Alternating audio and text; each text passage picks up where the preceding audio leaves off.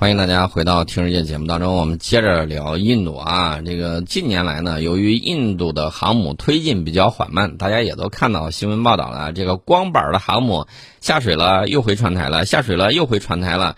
呃，下不去水了，为啥呢？这个水闸因为底下淤积给堵住了，出不去了。然后先清淤，然后又出去了，然后又拖回来了，如是再三啊。这个航母进度确确实实非常缓慢的，所以印度海军一看。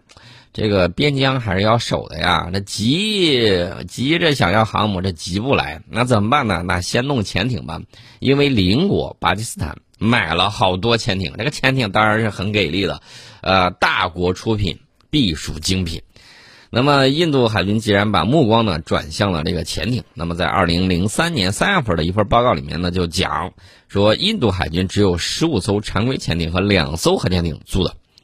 这个大多数常规潜艇服役时，呃，服役时间呢超过了二十五年，所以印度海军决定重启七五一项目，啊，呃，二零二零年、二零零八年第一次提出这个七五一项目的时候，啊，已经过去了整整十二年，十二生肖都轮了一遍了，然后呢，他们决定重启，然后呢，计划另外建造十八艘常规潜艇和六艘核动力潜艇。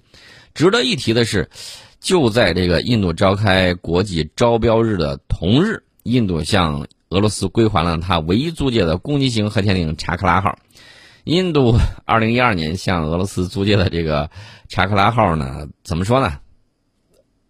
大家也都知道啊，这个查克拉号也就这么回事了，老套路了。招标六艘潜艇啊，某卖家，印度买六艘潜艇就白送十发鱼雷。啊，印度只要白送的鱼雷，招标结束；不送鱼雷就制裁该公司，下一次招标开始啊。当然，大家都知道这满满的是套路啊。这个这个情况怎么怎么说呢？其实再好的潜艇啊，在它的这个调教与驾驭之下，今天短路，明天漏水，后天大爆炸，每天都给你免费打广告。当然，这个广告呢疗效是相当的差，每天都能给你搞一个大新闻。大家还记得不记得印度的这个潜艇？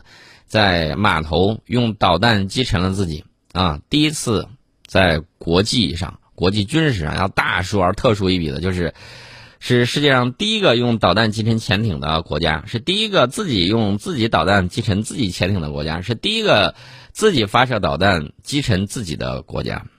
这个好多个世界第一啊，非常难得。所以说呢，每天都会让你感受到心跳加速的这个刺激。其实呢，大家也都知道，如果世界上啊，世界上的这个军事新闻少了印度，世界这个军工进展少了印度，没有他们的花边新闻，我告诉大家，会是很枯燥、很无趣的。所以说呢，当你听到今天这期节目的时候，你应该会心一笑，感谢一下人家给我们带来了如此多的这种啊笑料和这个呃包袱。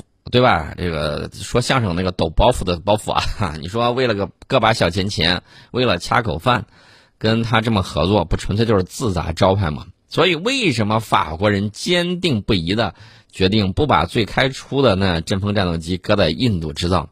因为米格二十一被摔惨了。所以说呢，这个印度制造美名远扬啊，大家其实都很清楚的。嗯，那这么讲吧。大家可能会说，你刚才说的那个什么招标六艘潜艇，买买六艘潜艇白送十发鱼雷，这不是就是个段子吗？你还记得不记得小品里头是怎么讲的？说不差钱儿，哎，有有有印象吗？那个毛毛说爷爷我饿了啊，然后呢，那个大叔说了，这儿有面条没？然后那个那个那个服务员怎么说的？说七十八一碗啊，然后呢，这个大叔就说这么贵啊，什么面呢？苏格兰打卤面。是不是卤子贵啊？卤子不要钱，那先来一碗卤子吧。孩子饿了，啊，大概就是这么样一个情况。这是我们讲到它的这个招标啊。至于它未来的这种发展，你你且看吧。印度海军呢，它天生有一大优势，天生呢也有一大劣势。这个优势在哪儿？优势就在于这个位置很好啊。印度洋，你看往东过马六甲，呃，然后呢进入南海到太平洋。往西啊，这就是非常繁忙的这个港口，大家也都看了中东石油的这个产地，所以说印度海军的这个位置啊是得天独厚。但是呢，它的这个劣势也很明显，因为印度次大陆呢是深深的刺入了印度洋，这就导致了它东西两岸这个海岸线它是相当的长，所以呢左右很难。这个你说轻重于哪儿呢？往东，往东的话你就看不住西边儿；你往西你就看不住这个东边儿。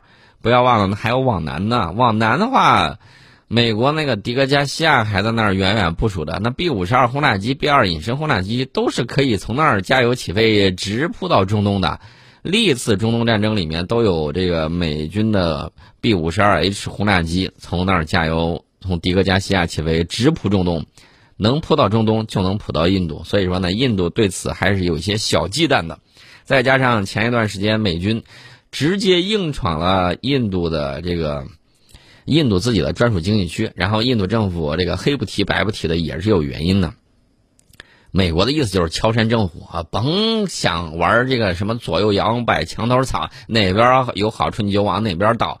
既然上了我的贼船，你就甭想下去，不然的话我就直接让你看看我的鞋是多大码呢，直接就踩在他的脸上去了。啊，这个让他看看，他看他的靴子确实挺给力的啊，这是相关的这个情况。这印度呢，它的这个海军呢，还有一个劣势是什么呢？除了这个地形上之外，它还有一个劣势，就是因为印度陆军太过于强大。你看这个印度陆海空三军呢，它就不是一个现代化军队的一个典型。现代化军队你可以看美国，美国空军、海军，啊，海军一等人，空军二等人，然后呢，这个陆军三等人，美国海军陆战队四等人啊，这个大家军迷都给他分了一下。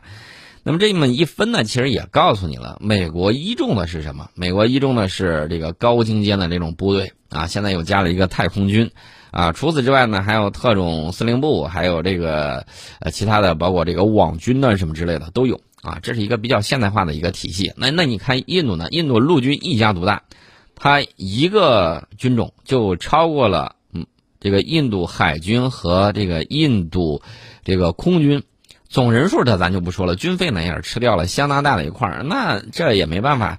因为人家军功高，呃，历来这个印度自从独立以后，历次对外战争能得到利益的那是大多数常态，被揍那是少数情况，啊，所以说呢，你看人家人多势众，当然了，很多这个军官呢也从这个陆军里面出来啊，人才辈出，你人多嘛，有这个人才优势，当然了，这也会导致另外一个问题，就是这个陆军一家独大，很难形成一个现代化的这种，呃，怎么说呢，合成军队的这么一个拳头。这个时候呢，这个印度啊不是没有聪明人，也意识到了。但是你想，这个推进军改谈何容易，非常的困难。然后呢，你就会看到，一旦印度政府想要有什么动作的时候，你就会看印度有一些这个军官呢啊，高级将领啊暴走啊什么之类的，这种比萨尔法西斯还是很有意思的，值得大家认真研究一下。那么印度它要造这个东西，它就得考虑到啊，怎么能够把这个军费向海军倾斜？大家千万不要以为海军就是我造几艘船，然后在海上就可以耀武扬威了，没那么简单。首先第一点，你这些军舰，你这些潜艇得有个家吧，得安个家吧，对吧？孟买港现在已经很臃肿了，哎，为什么说臃肿呢？因为孟买港啊，它有一大。呃，有一大优势，就是它的这个经济很繁荣，但是同时也是一大劣势，就是民船太多，经济繁荣，民船多，然后呢，导致这个地方拥挤不堪。你再放新的海军基地在这儿也不太合适，人家民船瞪着眼都能看见你那儿现在有几艘军舰，没少几艘军舰，人家一一门哈，呃，一眼就能够看得很清楚。再加上这个卫星什么不断的，印度也不想放在那儿，印度呢就大花大力气在这个西海岸呢建军港，那东海岸当然也得建呢。这个军港花费这配套的东西就多了。你看美国的迪戈加西亚基地，你再看美国的这个太平洋的这个关岛基地，你再看它的这个珍珠港基地，这都是大型的这个船舶啊，包括航母啊，包括核潜艇啊，包括驱逐舰呐，包括运输船呐等等，都可以停泊的这个地方啊。既要求它是个天然良港，而且呢要求它是一个深港。除此之外呢，还有一定的容纳能力啊，还得兼顾到这个。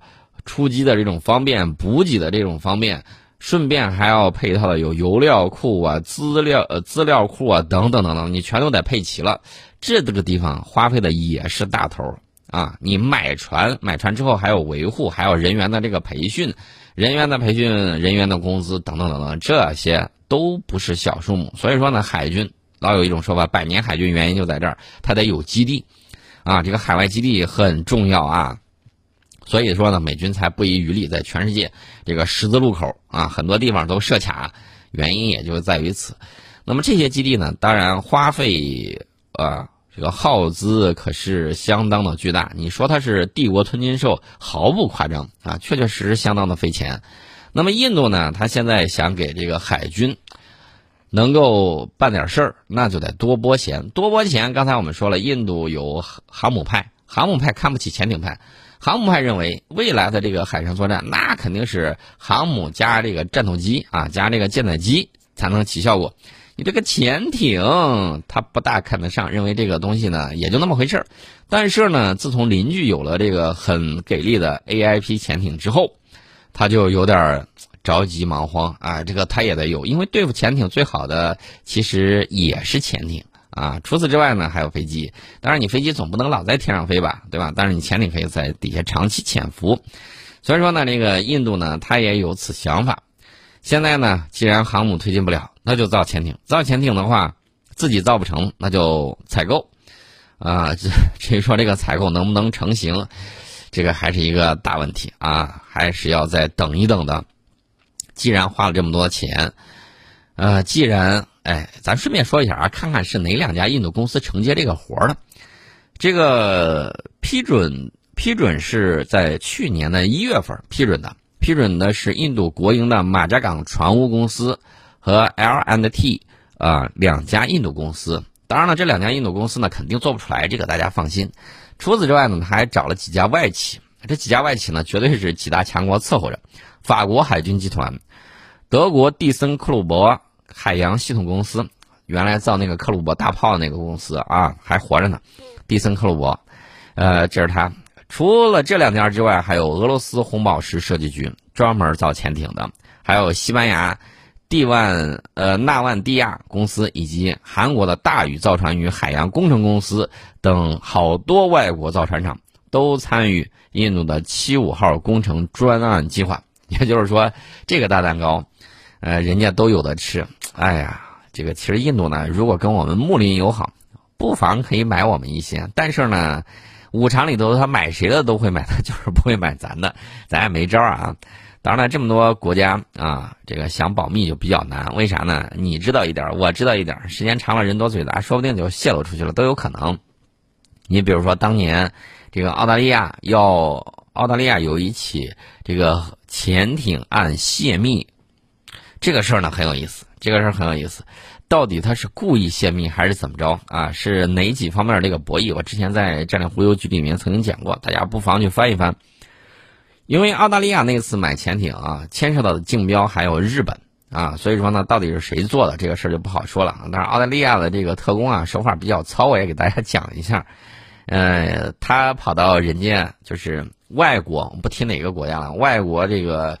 造船啊，也就是说军工单位到他那儿下榻，然后呢，打算怎么着呢？把这个资料呢放在那儿啊，放在这个宾馆里面。人家干活比较糙，就是当呃当他们的特工去翻人家箱子的时候，结果人回来了，人回来了，他们完全就懵了啊！人咋人咋就进来了？人家也懵了，哎，咋就多了几个人在这儿翻我的这个手提箱呢？